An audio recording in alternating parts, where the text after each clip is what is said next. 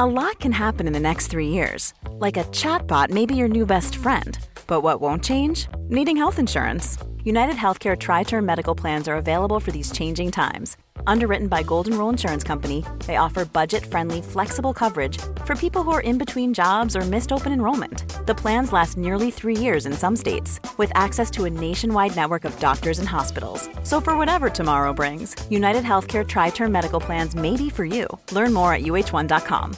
Quality sleep is essential. That's why the Sleep Number Smart Bed is designed for your ever evolving sleep needs. Need a bed that's firmer or softer on either side? Helps you sleep at a comfortable temperature? Sleep Number Smart Beds let you individualize your comfort so you sleep better together. JD Power ranks Sleep Number number 1 in customer satisfaction with mattresses purchased in-store. And now save 40% on the Sleep Number limited edition Smart Bed for a limited time. For JD Power 2023 award information, visit jdpower.com/awards. Only at Sleep Number stores or sleepnumber.com.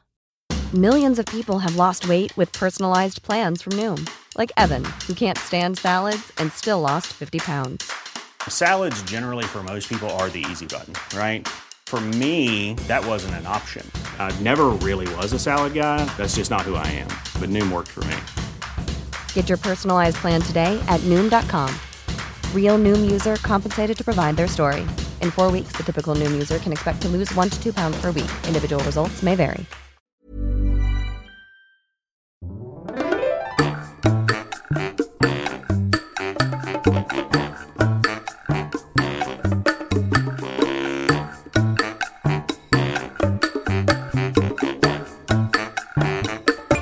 Hola, ¿qué tal? Esto es How to Spanish Podcast. Yo soy David.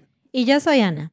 Adoptamos un animal, pero no es el animal que tú piensas, no es un perro o un gato, es una vaquita marina y en este episodio te vamos a contar por qué. How to Spanish podcast is designed to help Spanish students improve their listening and vocabulary skills, and it's made possible thanks to our Patreon community. By joining the community, you can access the vocabulary guide and interactive transcript, bonus episodes, and monthly activities to practice your Spanish. If you would like to join the experience, go to patreon.com slash howtospanishpodcast. Muchas gracias y bienvenidos a nuestros nuevos patrones. Ed, Jonasha, Vato Loco, Nicole, Maurice, Darrell, Bungo, James, John, Carolyn, Bridget, Eduardo. Lucy. Pues en realidad este episodio se suponía que iba a ser sobre animales nativos de México.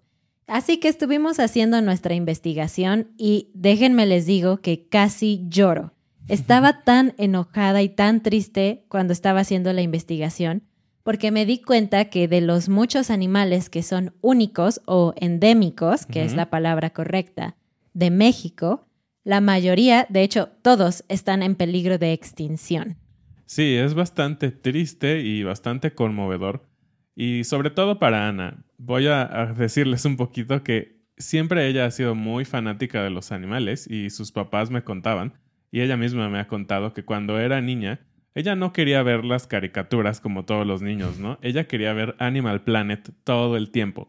Y hasta la fecha, de repente, hoy en día estamos hablando o lo que sea y me dice, ¿Sabías que el oso de Noruega de no sé qué tiene la capacidad de dormir durante no sé qué tanto? Y yo, ¿cómo sabes eso? ah, lo vi en un documental hace 10, 20 años. Entonces, es bastante impresionante su capacidad para guardar datos sobre animales. Entonces, sé que este episodio en específico la tocó mucho. Sí, entonces realmente nos vamos a enfocar en muy poquitos animales. La lista es muy larga y hay algunos animales muy tiernos y muy Sí. bonitos en México, pero vamos a enfocarnos principalmente en los que son más importantes porque están en un alto grado de peligro de desaparecer. Y bueno, queremos que conozcas estos animales, tal vez no los conoces a todos, pero también queremos pues contribuir un poco, hablar un poco de estos animales, darlos a conocer al mundo y decirte algunas maneras en las que tú también puedes ayudar a que estos animales no desaparezcan. Así que, aunque estoy un poco triste y un poco enojada, vamos a intentar darle un toque positivo, porque creo que es algo que nosotros aquí en How to Spanish siempre intentamos hacer. Y el primer animalito del que vamos a hablarte se llama el ajolote. Mm. Y de entrada ya es un nombre bastante extraño y bastante mexicano, suena mexicano, ¿no? Claro. Y el ajolote es un tipo de salamandra, entonces es una especie de mini reptil, por así decirlo.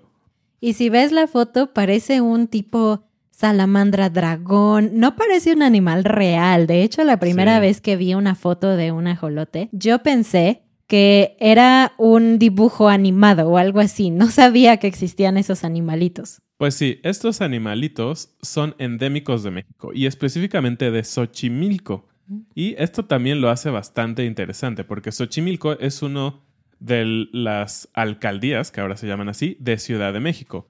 Y en, en Xochimilco hay un gran atractivo turístico, ¿no? Que son las trajineras, que son estas pequeñas barcas donde puedes viajar por estos pequeños lagos y puedes comer, mucha gente va y se emborracha ahí y se mueren porque se caen mientras están borrachos, pero bueno, el tema es que Xochimilco es un área dentro de Ciudad de México que tal vez posee una de las áreas más naturales, por así decirlo, dentro de toda la gran ciudad que es Ciudad de México, y por eso es muy importante que este pequeño animalito es endémico de ahí y obviamente por eso mismo también está en problemas de extinción. Pero además de que este animal se ve como salido de un cuento de hadas o de ficción, este animal tiene unas capacidades increíbles. De hecho, yo no sabía, pero desde hace 150 años, los científicos están estudiando a este animal porque puede o es capaz de hacer algo que ningún otro ser puede hacer. Y eso es bastante, bastante loco.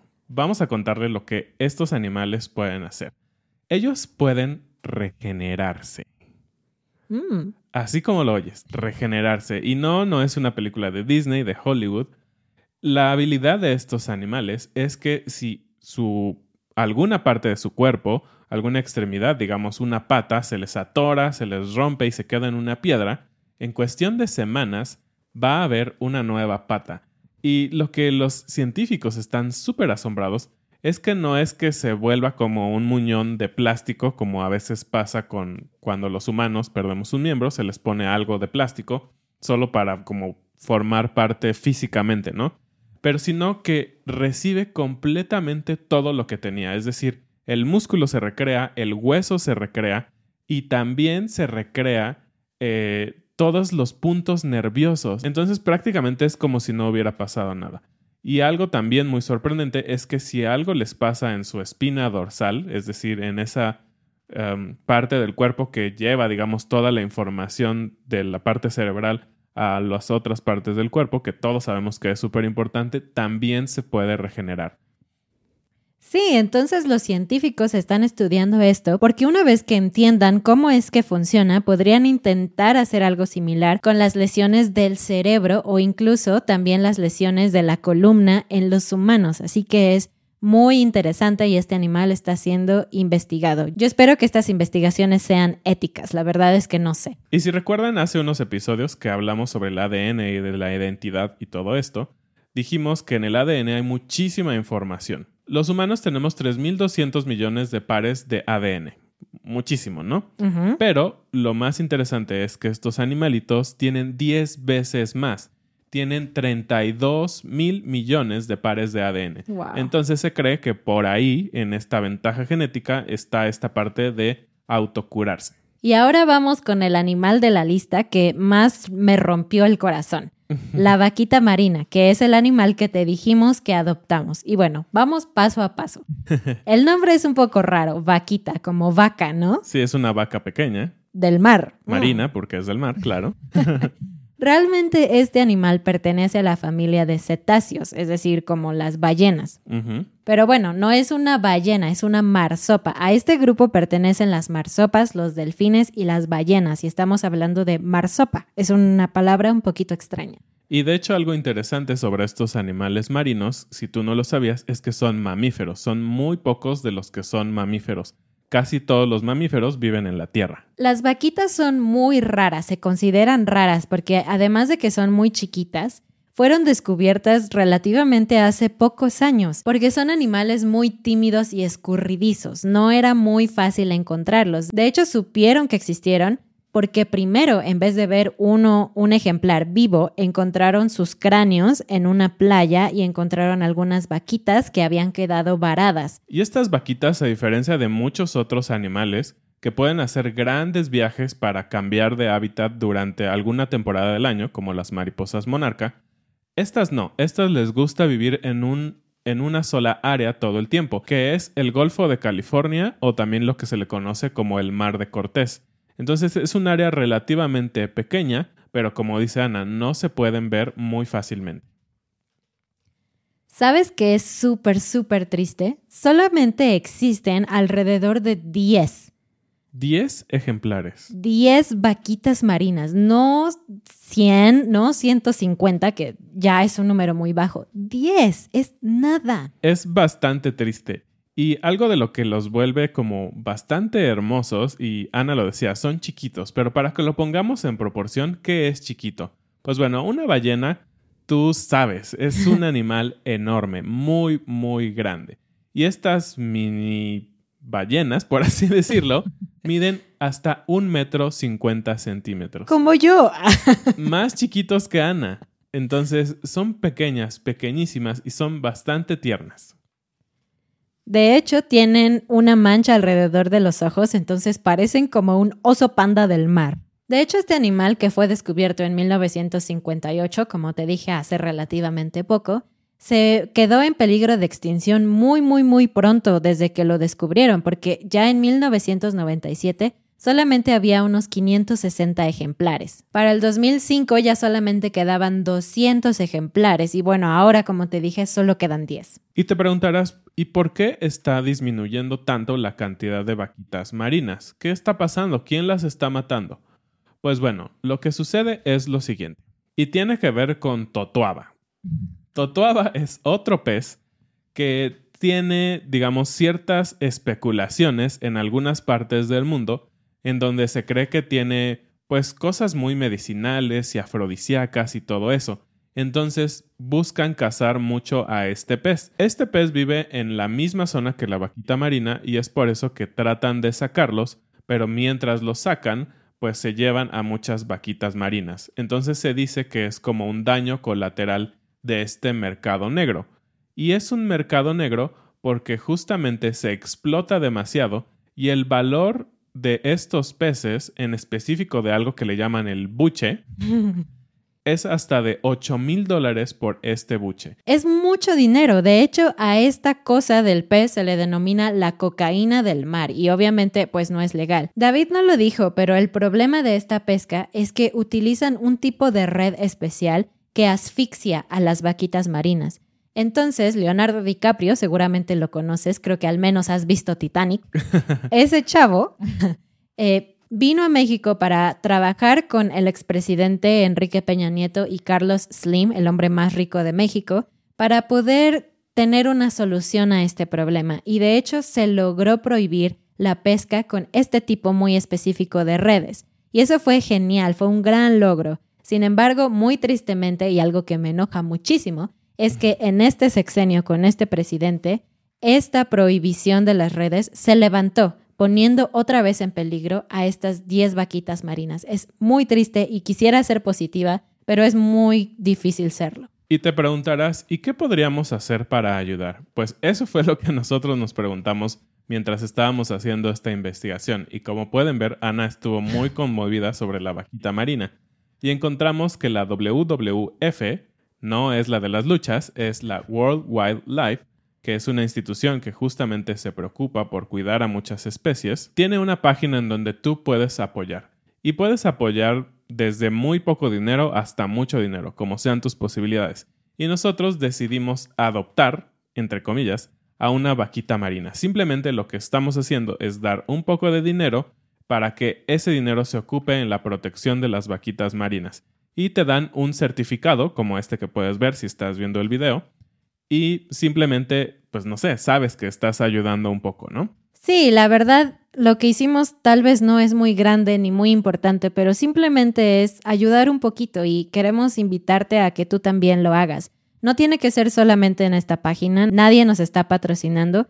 Creo que hay muchas maneras de ayudar, ¿no? Desde vivir una vida más ecológica, desde apoyar campañas específicas de ciertos animales, apoyar a organizaciones que luchan contra el cambio climático. Hay muchas maneras. De hecho, si tú conoces otras maneras, nos encantaría que nos compartieras en los comentarios cuáles son estas formas. Pero te invitamos a que especialmente si te gustó esta vaquita marina, nos ayudes a apoyar a que no desaparezca.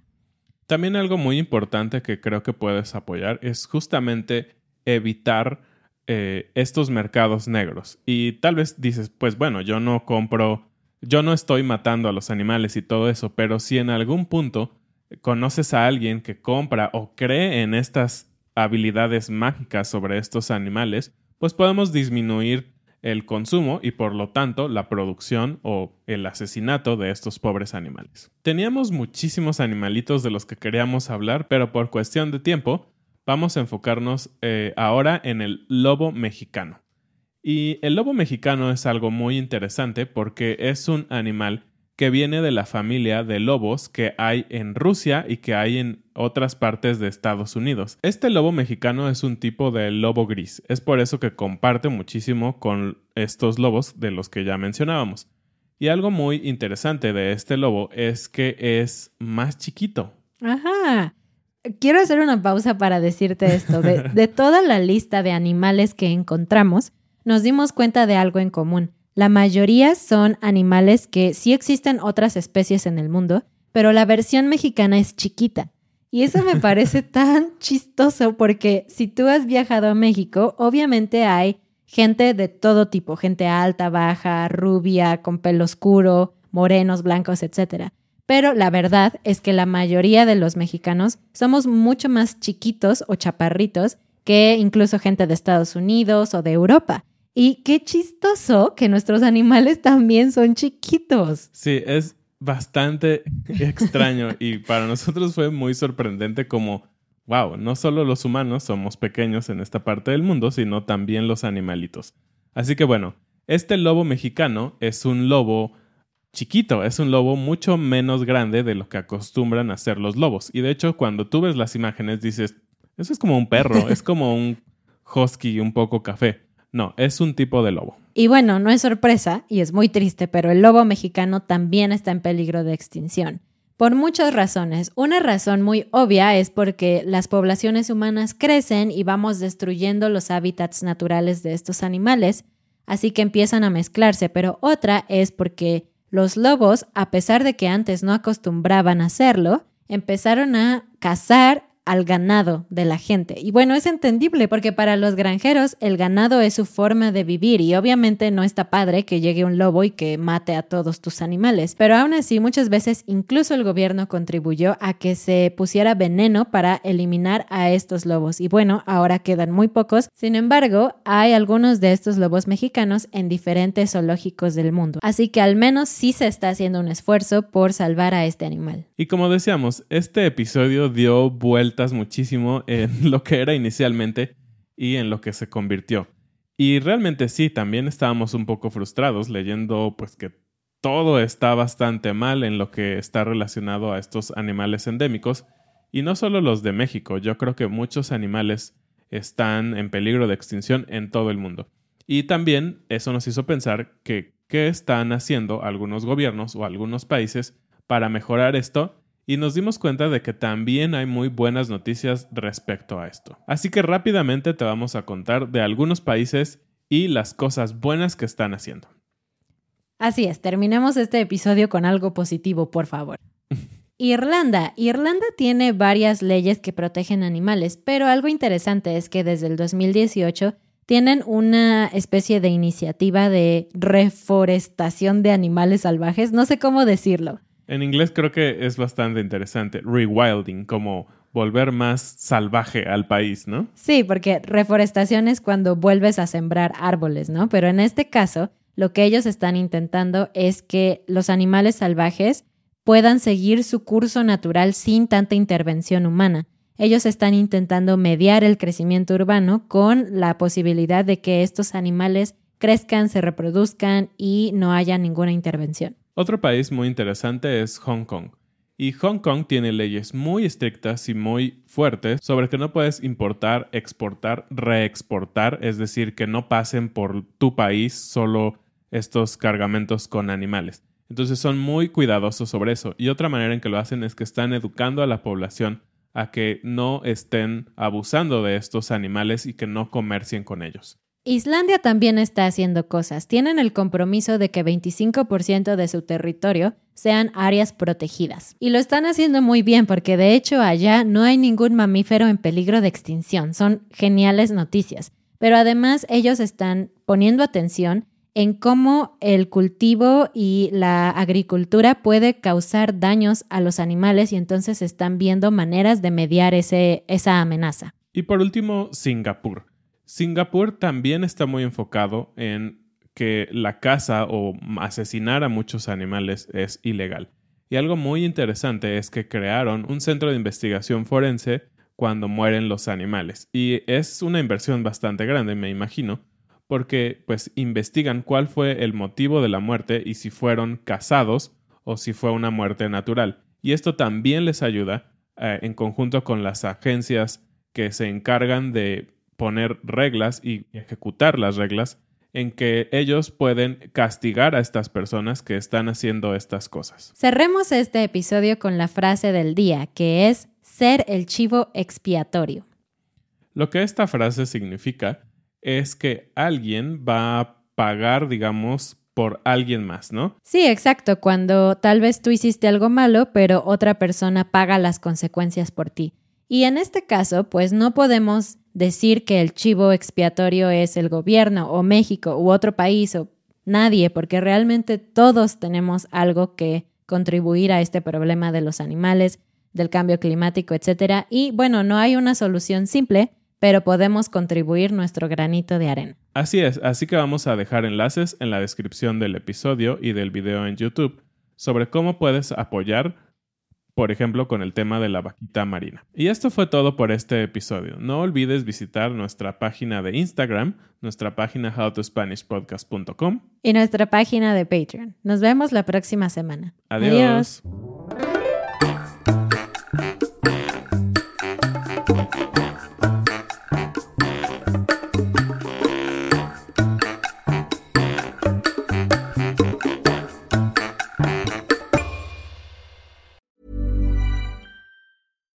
Fact a crocodile can't stick out its tongue. Also, you can get health insurance for a month or just under a year in some states. United Healthcare short term insurance plans, underwritten by Golden Rule Insurance Company, offer flexible, budget friendly coverage for you. Learn more at uh1.com. Mom deserves the best, and there's no better place to shop for Mother's Day than Whole Foods Market. They're your destination for unbeatable savings, from premium gifts to show-stopping flowers and irresistible desserts. Start by saving 33% with Prime on all body care and candles. Then get a 15-stem bunch of tulips for just $9.99 each with Prime. Round out Mom's menu with festive rosé, irresistible berry chantilly cake, and more special treats. Come celebrate Mother's Day at Whole Foods Market.